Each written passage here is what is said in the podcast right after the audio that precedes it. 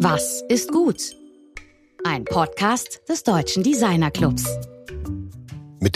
Robotern ist es wie zum Beispiel mit einem Smartphone. Um es bedienen zu können, brauchst du eine Nutzeroberfläche. Das sogenannte UX-Design beschäftigt sich mit der Gestaltung dieser Interaktion zwischen Mensch und Maschine. Während beim Smartphone aber der Fokus vor allem auf intuitiver Bedienung, emotionale Nutzererlebnisse und einfache verständliche Funktionen beruht, sind die Anforderungen bei der Bedienung eines Industrieroboters schon deutlich komplexer. UX-Design im Industriekontext bedeutet auch Lösungen für Sicherheit, Handhabbarkeit und Präzision im Umgang mit komplexen Prozessen zu schaffen. Aber auch da steht der Bediener, der Mensch im Vordergrund.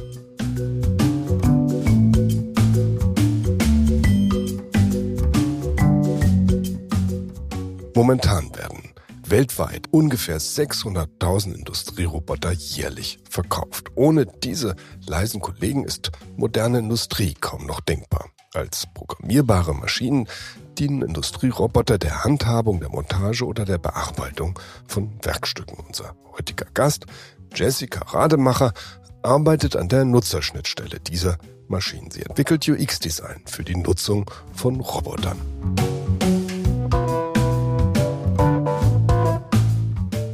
Die diplomierte Elektrotechnikerin ist Teamleiterin im Bereich UX in der Softwareentwicklung der KUKA Deutschland GmbH, einem der Weltmarktführer bei Industrierobotern. Sie ist eine der ganz wenigen Frauen in diesem Bereich. Ihr Steckenpferd sind alle hardwarenahen Workflows, also Prozesse, bei denen es darum geht, über die Software direkt an der Robotermechanik zu arbeiten wie sie sagt, am schlagenden Herzen des Systems. Mit Jessica Rademacher spricht nun mein Kollege Georg Christoph Bertsch.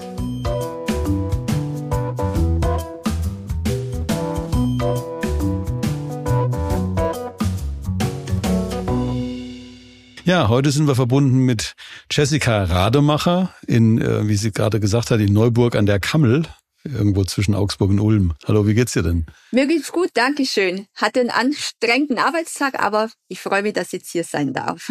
Ja, zur, zur Arbeit kommen wir sicher noch. Du bist ja Teamleiterin im Bereich UX in der Softwareentwicklung von KUKA. Ja. Und Teamleiterin heißt ja, du hast ein Team. Also wie sieht dieses Team denn aus? Und was sind eigentlich eure Hauptaufgaben dabei?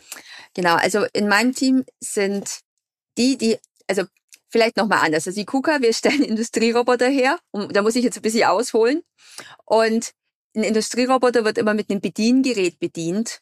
Und dass man sozusagen den Roboter steuern kann und programmieren kann. Und mein Team programmiert die Oberflächen auf diesem Bediengerät zum Beispiel oder der passenden Engineering-Software, die es dazu gibt. Da sind wir also dabei und arbeiten, erarbeiten die Workflows, mit denen der User oder der Benutzer dann später den Roboter ansteuern kann. Und diese, diese Genau. Interfaces sind praktisch die, sind die Schnittstellen, mit denen die Leute, die jetzt in der Produktion mit dem Roboter zusammenarbeiten, äh, mit dem interagieren können. Genau richtig. Also wenn, wenn man jetzt zum Beispiel ganz einfach den Roboter verfahren möchte, dann muss man ihm das ja irgendwie sagen. Also man muss ja mit ihm sprechen können und das macht man dann über unsere Schnittstellen, die wir visuell darstellen. Das ist in unserem Fall natürlich manchmal eine Kombination aus einem Display mit Hardware-Tasten, wenn ich jetzt den Roboter verfahren will.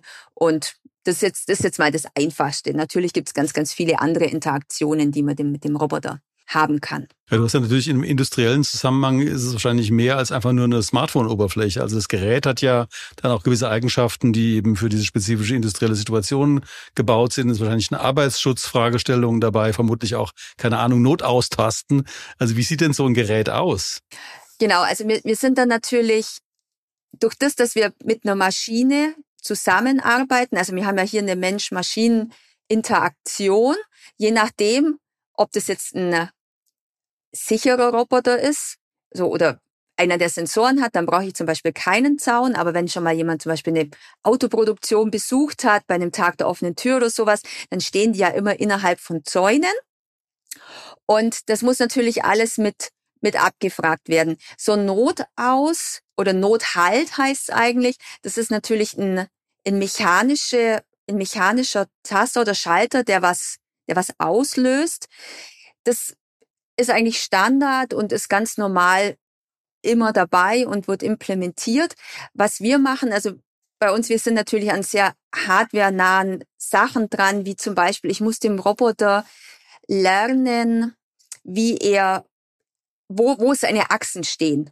Ja, also ein Roboter hat sechs Achsen und wenn wir ihm sagen wollen, hey, fahr an eine bestimmte Position hin, dann, dann sagt man ihm das anhand von Winkeln und das lernt man ihm, dass er mal weiß, wo ist denn Null, wo ist 90 Grad und das ist so eine Interaktion, die wir haben, wo wir dem, mit der Software sagen, dem Roboter, hey, jetzt ist deine Achse eins zum Beispiel steht jetzt auf Null Grad. Ja, also solche Aktionen müssen wir dem dann beibringen. Ja, du hast ja da auch so eine Arbeitsergonomie-Situation, also in der eben derjenige, der den Roboter steuert, dann außerhalb dieses von dir gerade beschriebenen Kastens oder Käfigs irgendwie sein muss. Äh, und ja, ja wie, wie, wie geht er denn damit um? Also wie wird sowas denn entwickelt oder auch getestet oder auch äh, ergonomisch äh, entwickelt? Also das Bediengerät selbst, das ist natürlich was, wo man relativ viel in der Hand hat. Das ist jetzt schade, dass ich das den Hörern nicht, nicht zeigen kann. Ich, ich hätte zwar eins hier, ja, aber vielleicht kann ich so ein bisschen beschreiben. Und zwar, also das wiegt schon, ich weiß gerade die genaue, das genaue Gewicht nicht, aber ich glaube, es wiegt ungefähr ein Kilogramm. Und das habe ich natürlich immer auf, auf meinem Arm. Und in dem Fall spielt natürlich die Ergonomie, also die Hardware-Ergonomie eine Rolle. Und durch das, dass ich dieses Gewicht habe und schon eine, eine Weile, je nachdem, was meine Aufgabe ist, tragen muss, haben wir zum Beispiel Wert darauf gelegt, dass wir hinten mehrere Dome haben, dass ich praktisch von der rechten auf die linke Hand wechseln kann, dass ich gut an die Tasten hinkomme, dass meine Finger nicht einschlafen, dass die Fingerkuppen nicht wehtun. Ja, weil umso länger ich mit diesem Gerät arbeite, desto schwerer wird's natürlich und desto unangenehmer kommt es einem vielleicht mit der Zeit auch vor. Darum haben wir versucht, möglichst viele Erholungszustände zu generieren, ja, dass man seinen Arm auch mal strecken kann und trotzdem bedienen kann und solche, solche Dinge. Und es wird natürlich getestet. Ja, dann werden bei neuen Modellen dann Tasten an andere Stelle versetzt und dass das alles, dass das alles angenehmer wird. Da waren wir jetzt Genau, und da waren wir auch dabei beim Hardware-Gerät. Unser Schwerpunkt ist aktuell allerdings die Software. Also wir machen auch Hardware, aber unser Schwerpunkt ist die Software. Okay, aber ihr arbeitet praktisch in integrierten Teams dennoch, also die die Hardware entwickeln und die Software entwickeln und die User Interface ähm, Interaktionen eben auch natürlich testen, ausprobieren, äh, sozusagen auch auf die gute vermutlich ähm, Sichtbarkeit oder Bedienbarkeit hin überprüfen, oder? Genau, das ist was, das ist bei uns wirklich super. Also das macht unseren, oder das ist was, was mir sehr, sehr an meinem Beruf oder an der Position Spaß macht, ist, dass wir eben nicht nur innerhalb unseres Teams arbeiten, sondern wir müssen ja alle, wir müssen ja alle Touren zusammenbringen. Das heißt, ich arbeite wirklich mit dem Produktmanagement, mit den Hardwareentwicklern, mit den Softwareentwicklern und da Frontend, Backend, Product Ownern zusammen, um und natürlich mit dem User, um rauszufinden, was er denn wirklich braucht, ja, um ihm das auch zu geben. Und das ist sehr schön, weil kann natürlich auch anstrengend werden, aber es ist schön, weil man großen Einblick in das System bekommt, ganz viel lernt und dann sich halt auch wirklich, ja, also es ist ein sehr kreativer Job. Ja, also ich habe ja was Technisches studiert und für mich ist es natürlich dann was, eine tolle Verbindung, weil ich irgendwie in die Technik eintauchen kann über die hardwarenahen Themen und trotzdem dann tolle Workflows für die User generieren kann, dass der, dass diese Komplexität für den Benutzer auch beherrschbar wird. Ja, weil es ist halt schon nicht ganz einfach an vielen Stellen, so einen Roboter zu bedienen. Zumindest noch. Ja, aber von, von Filmen sind wir noch weit weg. ja, du, ja, so Du, du warst ja auch Trainerin für Robotik. Also aus was bestehen denn ja. diese Trainings für Robotik? Also trainierst du Roboter oder was wird da trainiert? Nee, da kommen wirklich die, die Kunden, die Roboter kaufen und den Roboter jetzt bedienen müssen. Ja, und ja, die stehen davor und denken sich, ja, große Maschine. Man kann, also umso größer, desto größer ist auch der Respekt vor dieser Maschine den man da hat. Ja, also wenn man noch nie einen Roboter bewegt hat und je nachdem, was man da so ein Modell hat, die können ja bis zu 1000 Kilo tragen. Und ja, da, da bewegt man schon was. Und wenn die dann einen Kurs belegen, dann lernen die alles. Also von, von Anfang bis, also was kann einem passieren? Wie geht man sicher mit dem Roboter um? Wie tut man Verfahren? Wie tut man justieren? Das war das, was ich vorhin gemeint habe mit, ich, ich lerne ihm seine Motorstellungen. Also ich bringe ihn zum Laufen, ich kann ihn programmieren. So, also nach fünf Tagen können die um eine bestimmte Bahn rumfahren, einen Gegenstand holen, wegbringen, also und diese ganzen Befehle ausführen. Wenn man zum Beispiel in den Programmierkurs geht. Wenn man in den Elektrikkurs geht, dann lernt man Fehler im Schaltschrank zu finden, den Schaltschrank zu warten und halt einfach die das System am Laufen zu lassen, äh, laufen zu halten. Und natürlich gibt es das dann auch für Mechanik und alle Bereiche. Also man lernt alles, was man über Roboter wissen muss, dass man dann bei sich im Betrieb auch das alles gut am Laufen halten kann und in Betrieb nehmen kann. Das ist ja ein sehr interessantes Thema, diese, diese Vermittlung oder das Training. Also mit welchen Methoden arbeitest du denn in der Fortbildung dann? Also spielt da irgendwie auch Erwachsenenpädagogik eine Rolle oder also wie gehst du da vor, dass du da, dass du gewährleisten kannst, dass das wirklich ankommt? Weil du sagst, die Kunden sollen nachher mit diesen Robotern umgehen können. Also wird es getestet? Äh, gibt es da ähm, Prüfverfahren oder werden da Zertifikate ausgestellt, die eben in Form von ja, Multiple-Choice-Tests ausgefüllt werden? Oder wie wird denn dann ein Kunde dazu befähigt, wirklich mit dem Gerät umzugehen? Also ist natürlich ganz viel Learning by Doing. Ja, also es, es gibt praktisch immer einen theoretischen Teil, wo man das erklärt, was man jetzt dann macht und dann ist man ganz viel an der Maschine draußen. Also das dann normalerweise ist man dann in, in Zweierteams an einem Roboter und dann tut man alles, was man im im Theorieraum gelernt hat, probiert man dann aus. Und wenn man dann nicht weiterkommt, kann natürlich sein Trainer fragen, der ist dann da. Also es ist wirklich ganz viel Learning by Doing, weil nur dann versteht man es auch und nur dann kommt man ja auch auf die Fälle. Also wenn, kennt man, kennt ja jeder aus seinem Privatleben, wenn man die Dinge mal wirklich ausprobiert, dann kommen die Fragen. Ja, also im Raum denkt man sich immer, ja, habe ich alles verstanden, ist schon einfach. Aber wenn man dann draußen steht und dann vielleicht doch irgendwie irgendwas nicht passt, man hat was vergessen, man erkennt was nicht, man vergisst eine Zustimmtaste zu drücken. Das heißt, also ich muss den, ähm, den, dem Roboter erstmal sagen, dass ich verfahren will, dass ich ihn dann auch verfahren kann. Also das, das ist alles, was das man, das man vor Ort dann macht. Und man lernt natürlich auch mit der Maschine, wie, wie soll ich das sagen, äh, umzugehen. Man weiß, wie schnell, wie verhält sie sich, wie schnell fährt sie, wann will ich langsamer fahren, wann schneller. Also, und das ist wirklich, das ist ganz viel Lernen. Also und ganz viel ausprobieren. Das ist wie beim Autofahren. Ich sag mal, wer das erste Mal ein Auto hockt und ein Schaltgetriebe fahren muss, der kommt wahrscheinlich nicht weit, bis es im Motor das erste Mal ausgeht. Das muss man auch üben. Und genauso muss man auch üben, mit einem Roboter umzugehen. Und ja, macht Spaß. Also wenn man da Freude dran hat, dann, dann ähm, kann so ein Kurs richtig Spaß machen als Teilnehmer. Das ist ja eine unglaublich interessante, also Spezialdisziplin der Mensch-Maschine-Schnittstelle. Ja. Insgesamt, was ihr da macht. Und ähm, ich bin ja auch Mitbegründer der Initiative Technica in Karlsruhe, die sich mit Robotik an Schulen beschäftigt.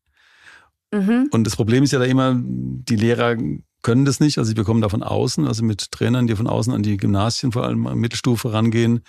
Und was müsste man denn machen, damit Robotik in der Schule oder vielleicht sogar in der Lehrerausbildung verbessert werden könnte? Du hast jetzt einige Jahre an Erfahrung in der Erwachsenenbildung. Was wären denn so die elementaren Dinge, die man da vermitteln sollte? Hm. Also ich glaube, rein theoretisch ist schwer. Also ich glaube, das, das funktioniert nicht. Da, keine Ahnung, ich war jetzt, Schule ist schon eine Weile her, aber dieses Wir lassen uns berieseln, kennen wir, denke ich, alle. also auch da muss man das ausprobieren. Ich weiß, es gibt bei uns manchmal Initiativen, wo Schüler wirklich kommen und sie sozusagen an, an die Maschine ran dürfen und dann Kurs belegen, aber ist natürlich viel zu wenig. Also das ist jetzt nichts, was man im äh, normalen Schuluniversum hat. Aber ich weiß, es gibt ja auch viele Robotikkurse, es gibt ganz viele engagierte Lehrer, die bauen sich selber ihre eigenen Roboter, die haben offene Schnittstellen, wo die dann anfangen. Es gibt jetzt sogar irgendwelche Robot Sucker Games, also wo die dann so laufende Roboter machen, die dann Fußball spielen gegeneinander an den Schulen. Ich glaube, dass da schon viel gemacht wird, das hat jetzt vielleicht nicht unbedingt was mit, mit Industrierobotik zu tun, aber ich finde ganz wichtig ist, diese, diese Freude an dieser Technik zu wecken. Ja, und ob das jetzt ein kleiner Fußballspielroboter ist, was einen 15-Jährigen sowieso viel mehr interessiert als ein Industrieroboter. Ich finde, das ist ein, eine tolle Sache. Was mir persönlich als Frau natürlich auch wichtig ist, ist, dass auch die Mädels da irgendwie die Faszination finden und das Klar, man kann da noch viel mehr machen, aber ich freue mich jetzt zum Beispiel auch, wir haben einmal im Jahr gibt's ein Forscherinnencamp bei uns. Das ist jetzt wieder nächste Woche. Da sind in Bayern die Herbstferien und da kommen dann, ich glaube, an die 20 Mädels zwischen 12 und 15, kommen dann für eine Woche in, in die Firma bei uns rein und kriegen dann ein Projekt und dürfen dann fünf Tage lang sozusagen Technik erleben und Roboter programmieren und beenden das am Schluss dann mit einem Zertifikat.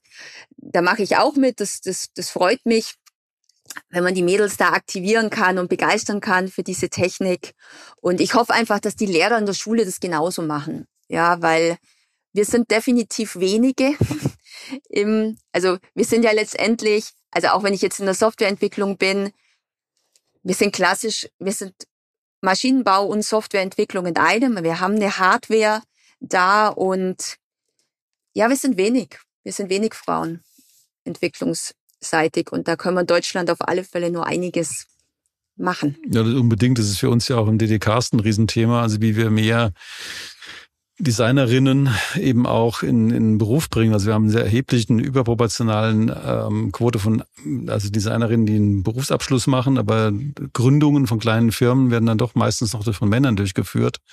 Und da die ganze ja. Branche aus kleinen Studios besteht, ist das schon ein gigantisches Problem. Also deshalb freut mich auch, dass du sagst, dass ihr da eben auch mit, äh, mit Schülerinnen arbeitet. Also in dieser Initiative in Karlsruhe gibt es auch ein Girls Digital Camp, das sich eben äh, insbesondere an Teenager richtet und versucht, die da dem etwas näher zu bringen.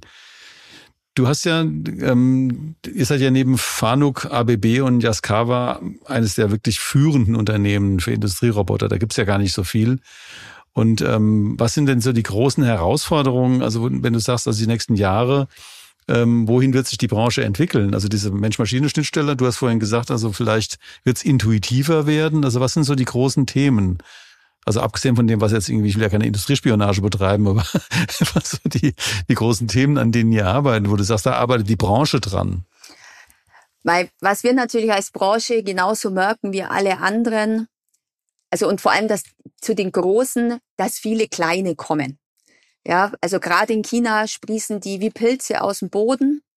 Und das ist dann natürlich dann einfach auch ein, ein, ein Preiskampf. Ja, und da wirklich zu bestehen, denke ich, sind wir alle, sind wir alle am Arbeiten und das, das Ziel ist natürlich, das beste Kombipaket zu liefern, indem man ein zuverlässiges System hat, das einfach zu bedienen ist, ja, wo man, wo man sich halt zurechtfindet, das funktioniert und das einem hilft, seine Aufgabe zu tätigen und genau das anbietet, was ich brauche. Und das ist was, wo ganz sicher alle dran arbeiten, wo gerade ganz viel passiert, Hilfestellungen, was kann man da alles machen? Klar, das Thema AI ist immer ganz groß im Kommen. Was man nicht vergessen darf, ist gerade in so großen Industrien, ist man manchmal gar nicht so frei, wie man sich das vorstellt. Ja, so von wegen, jede Steuerung hängt am Netz, also am Internet oder sowas. Also man hat auch man hat gewisse Einschränkungen, du musst mit denen leben, zumindest aktuell noch. Ich glaube, das wird sich ändern. Ja, aber natürlich, wir haben es erst wieder mitgekriegt, VW stand für, ich weiß nicht, zwei Tage oder so, weil sie ein IT-Problem hatten. Ja, hm. wenn so eine Produktion steht, da ist die Hölle los. Drum sind die alle sehr vorsichtig, wenn es darum geht, ins Internet zu gehen. Drum haben wir da gewisse Einschränkungen. Aber ja, ich glaube wirklich Einfachheit, System, Stabilität und Preisdruck. Ja, also das mit dem Preis merkt man ganz klar.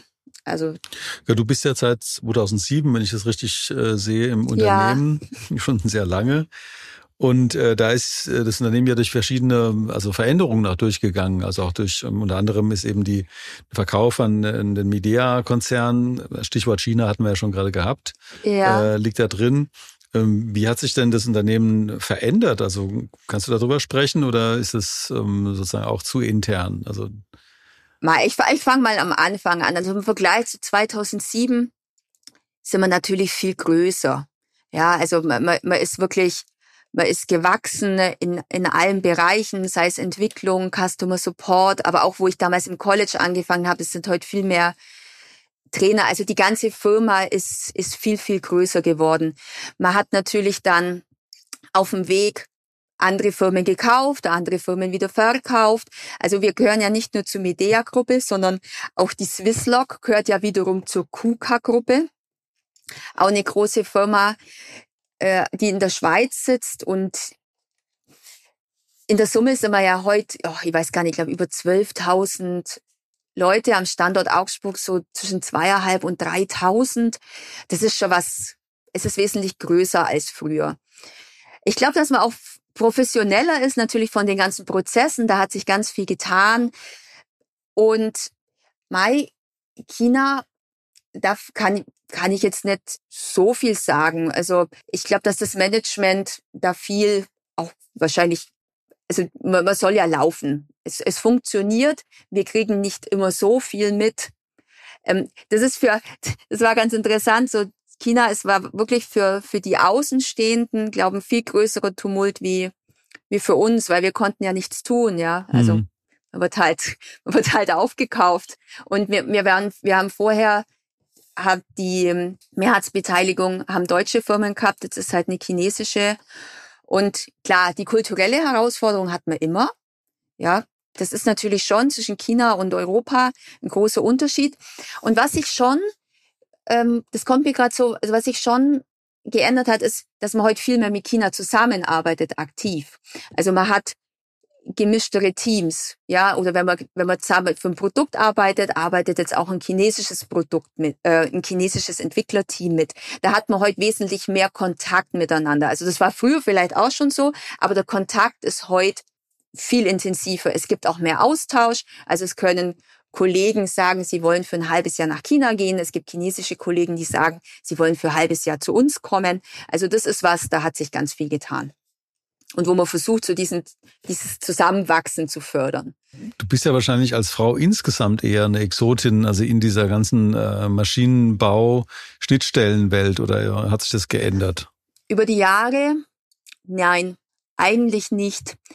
Also wenn man es wirklich auf die technische Seite hin betrachtet, sind wir weiterhin sehr wenig Frauen.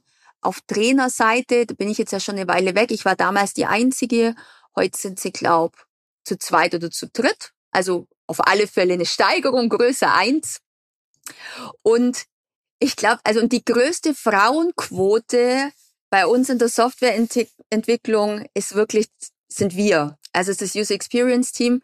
Wir sind, wir sind viele Frauen, die, die da gelandet sind. Also das war auch das erste Mal, dass ich wirklich mit Frauen auch zusammenarbeite. Ja, sonst sonst habe ich ja nur ähm, mit Männern zu tun. Kommt vielleicht daher, also mein Hintergrund ist jetzt ja, ich habe Elektrotechnik studiert ursprünglich und habe dann noch Erwachsenenbildung draufgesetzt. Aber ich habe jetzt natürlich gerade, wenn wir ins UI-Design gucken, das mache ich ja nicht. Also ich mache, wir, wir trennen das, also ich mache UX und begleite dann weiterhin mit, aber ich mache jetzt keine Grafikdesign-Entscheidungen. Also das mache ich gar nicht. Ja, das sind bei uns Frauen. Also nicht nur, aber dadurch kommen eben auch Frauen in rein. Also es gibt auch noch andere, es gibt auch noch eine andere Kollegin, die Wirtschaftsingenieurwesen studiert hat. Die anderen sind aber alle nicht technisch. Ja, und wahrscheinlich ist dadurch unsere Quote recht hoch geworden. Aber du sagst auch, dass dein Steckenpferd alles sei, was hardware-nah Workflows betrifft, bei denen es darum geht, über die Software direkt an die Mechanik von den Robotern ranzukommen. Also sozusagen an das, wie du sagst, an das schlagende Herz des Systems. Ja. Das finde ich also einen wahnsinnig tollen Satz. Ich habe das in unserer Korrespondenz, hast du das ja auch geschrieben und Was bedeutet denn für dich dieses schlagende Herz des Systems, also da so nah dran zu sein? Was ist das konkret in der Arbeit? Das ist halt so dieses, wir bringen den Roboter wirklich zum Laufen. Ja, oder wir unterhalten uns mit denen, zum Laufen bringt ja wirklich die Mechatronik. Ja, also klar, das sind Treiber und da gibt's Motion Teams und alles, aber dass, dass wir dem Benutzer die Möglichkeit geben, diese komplexe Maschine zum Laufen zu bekommen und ich dadurch eintauchen darf, um mich mit diesen ganzen Kollegen zu unterhalten und zu verstehen, was diesen Roboter wirklich zum Laufen bringt, das finde ich einfach was, was extrem Schönes. Und das, das erinnert mich gerade dran, mich hat mal in, in einem Praktikantenbewerbungsgespräch hat mich mal ich glaube, das war eine Praktikantin gefragt, warum ich Elektrotechnik studiert habe. Ja, also was. Und dann habe ich, und hab ich so nachdenken müssen habe gesagt, na, ich glaube, ich fand es immer toll, wenn sich Dinge bewegt und gefiebt und gepiept haben, ja, und geblinkt und also es, es tut sich was und durch durch das Studium habe ich gelernt, wie bringe ich Dinge zum Bewegen, wie bringe ich sie zum Piepen, wie bringe ich sie zum Fiepen und das ist was, das ich jetzt auch machen darf. Also ich darf jetzt wirklich diese Maschine aus einem von Bedienpanel-Sicht zum Bewegen, Piepen, Fiepen, Greifer auf, Greifer zubringen. Und das finde ich was, was extrem Schönes. Ja. Das, das hat ja auch sowas davon, so dieser Maschine irgendwie auch Leben einzuhauchen. Ich meine, du hast jetzt, muss ich den Hörerinnen sagen, du hast ja ein Batman-T-Shirt an. ich trage heute ein Batman-T-Shirt, ja. ja also, das ist ja auch ziemlich Magic. Und äh, ja, das ist, das ist bei uns sehr schön, wenn man in der Entwicklung arbeitet. Okay, ich bin jetzt eh immer Homeoffice, aber bei uns äh, darf man Dresscode-mäßig ganz leger kommen und muss sich nicht schämen, wenn man ein T-Shirt auftaucht. ja. Was, was, was ist denn das? Also ich meine, wir haben es ja kennengelernt bei einer Konferenz in München und da ja. ich gesagt, also wir brauchen dich unbedingt im Programm, weil, weil du einfach eine wahnsinnig gute äh, Vermittlerin bist. Und das merke ich jetzt auch im Gespräch. Also du ähm, bringst einem dieses sehr abstrakte, vielleicht auch kühle oder kalte Thema dieser Maschinen nah. Also irgendwie magst du diese Maschinen ja auch scheinbar wirklich. ja, ich, ähm, das, das ist schon wahr. Also ich, ich bin natürlich auch, also ich glaube, es gibt vielleicht eine Idee dazu, aber wer sich schon mal richtig mit dem Roboter hat auseinandersetzen müssen und der tut nicht das, was es soll, man fängt schon an mit dem zum Reden, ja. Also man schimpft ihn. Und ähm, in vielen Werken haben Roboter Namen. Ja, es ist also viel leichter äh, zum Sagen, jetzt mal ganz pauschal gesagt, ja, Fritz hat ein Problem und steht schon wieder, wie zum Sagen, Roboter 483 steht schon wieder. Also das ist wirklich, Roboter werden auch in der Produktion personalisiert. Ganz klar. Ja, also sie, sie kriegen einen Namen und umso mehr man natürlich mit der Maschine zum tun hat, ja, desto mehr fühlt man sich ihr auch nahe. Auf alle Fälle. Das kann man nicht abstreiten.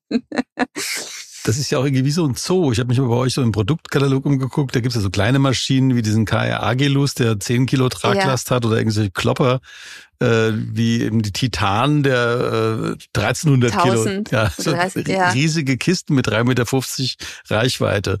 Ähm, ja. Das, das ist ja im Grunde, also die sind, ähm, dieses Produktdesign, das unterscheidet sich ja dann deutlich. Das sind ja völlig andere äh, Lasten auch, völlig andere Hebel, notwendigerweise auch andere äh, Karosserien oder Skelette. Ähm, habt ihr mit den Geräten selbst auch direkt zu tun oder beschränkt sich eure Arbeit wirklich, Anführungszeichen, nur auf die Steuerungsgeräte? Nee, also ich war, also wenn ich die Frage jetzt richtig verstehe, also letzte Woche zum Beispiel war ich mehrfach wirklich am Roboter, um Dinge auszuprobieren, um zu verstehen. Also wir, ich überarbeite gerade ein, ein altes Software-Tool, um ein neues draus zu machen und um das alte zu verstehen, gehe ich wirklich an die Maschine, verfahre die. Also wir haben Testzellen bei uns, der ganze Keller ist voll und überall bewegt sich was. Und da kann ich mir einen Roboter buchen und dann gehe ich dahin und kann alles ausprobieren. Also ich bin schon jemand, der an die Maschine geht.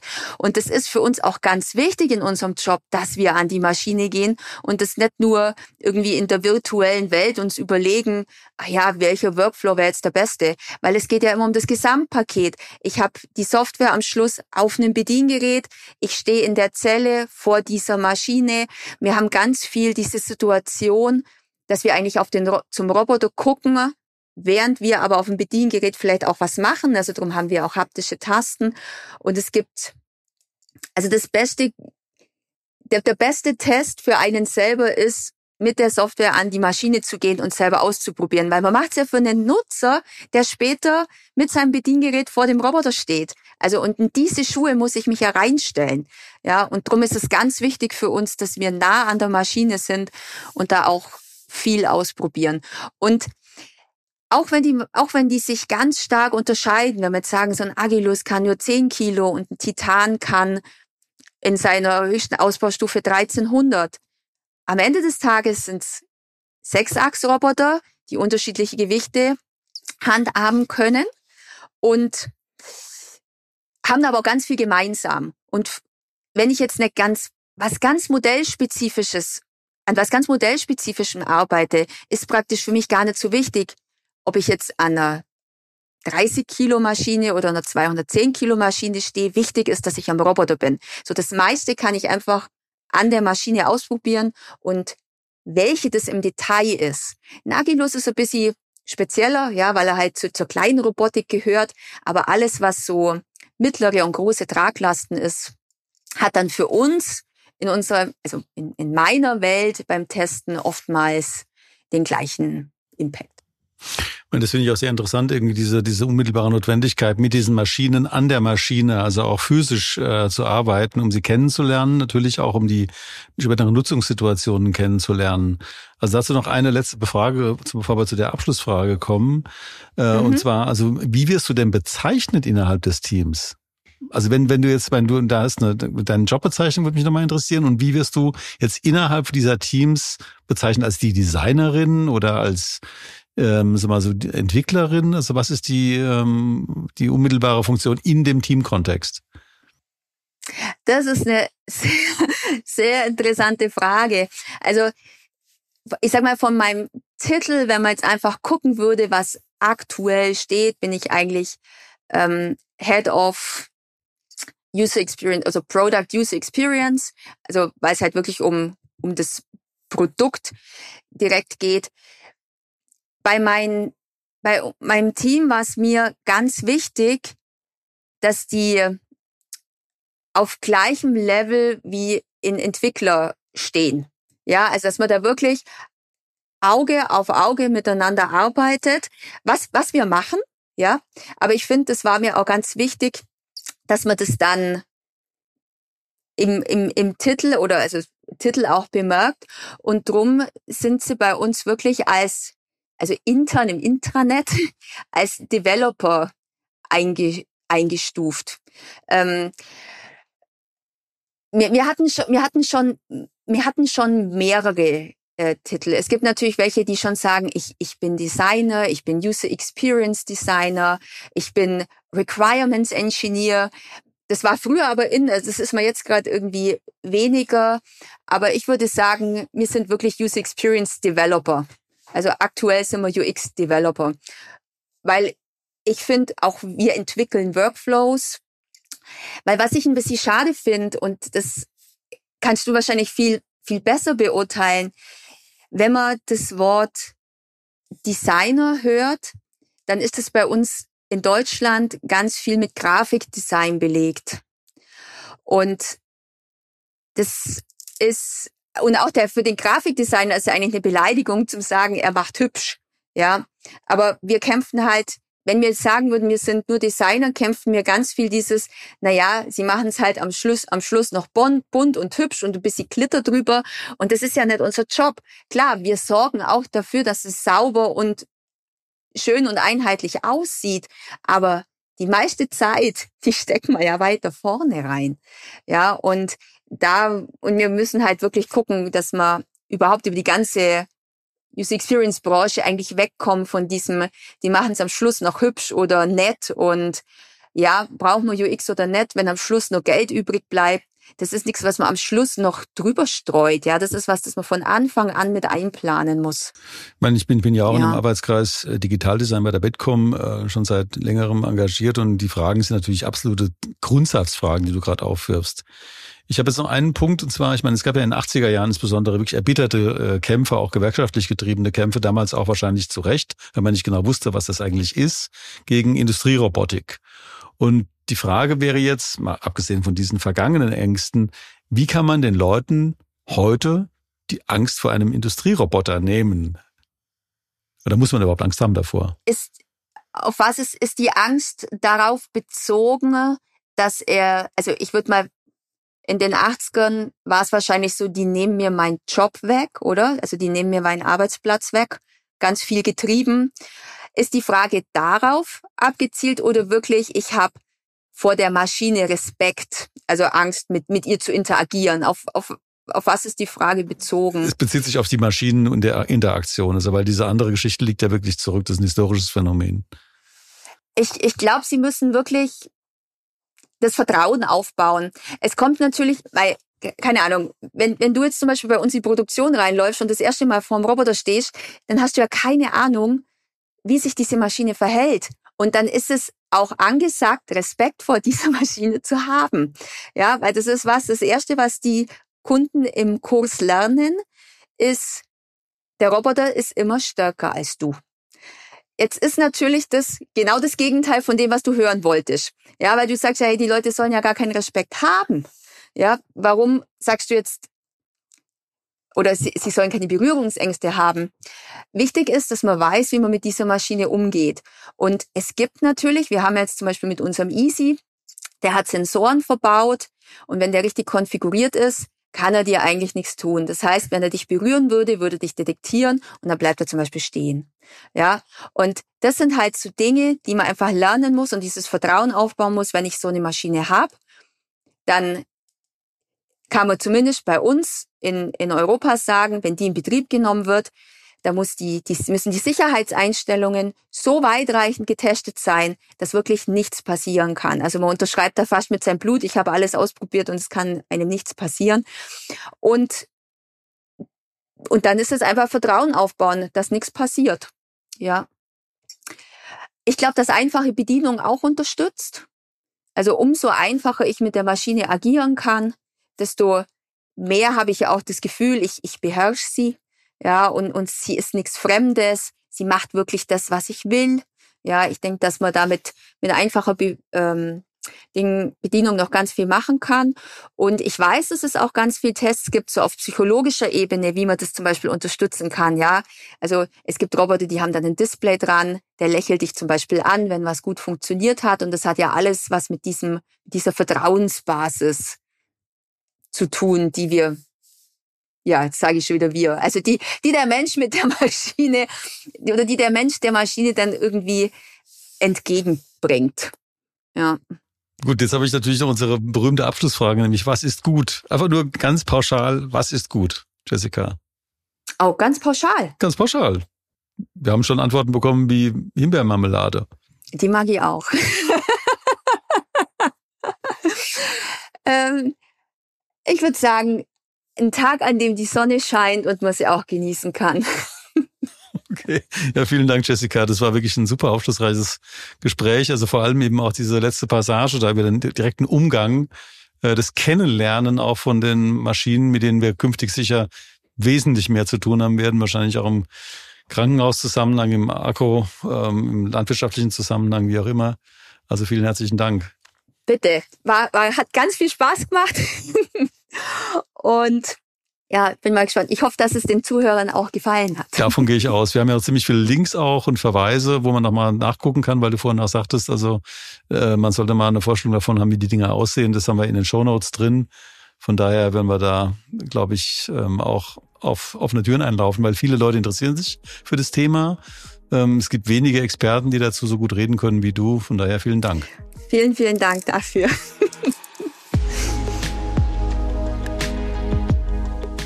Das war Jessica Rademacher im Gespräch mit Georg. Menschen dazu in die Lage zu versetzen, Roboter in den Griff zu bekommen, ja, sie zu disziplinieren, ist eine wirklich interessante Aufgabe. In der kommenden Ausgabe treffen wir unser DDC-Mitglied Elisabeth Butte. Lisa hat jahrelang die Bewerbung der Stadt Frankfurt und der Region Rhein-Main um den Titel World Design Capital 2026 vorangetrieben, der nun vor kurzem im Rahmen einer internationalen Zusammenkunft der World Design Organisation, die in Tokio stattfand, offiziell an die Hessen vergeben wurde. Mein Kollege Georg Christoph Berndt spricht mit ihr und dem Direktor des Museums für angewandte Kunst in Frankfurt, Matthias Wagner K., der das Motto der Bewerbung Design for Democracy, Atmospheres for a Better Life entworfen hat. Bis dahin wünschen wir euch wie immer eine kreative Woche und alles Gute. Eure DD Cast Redaktion.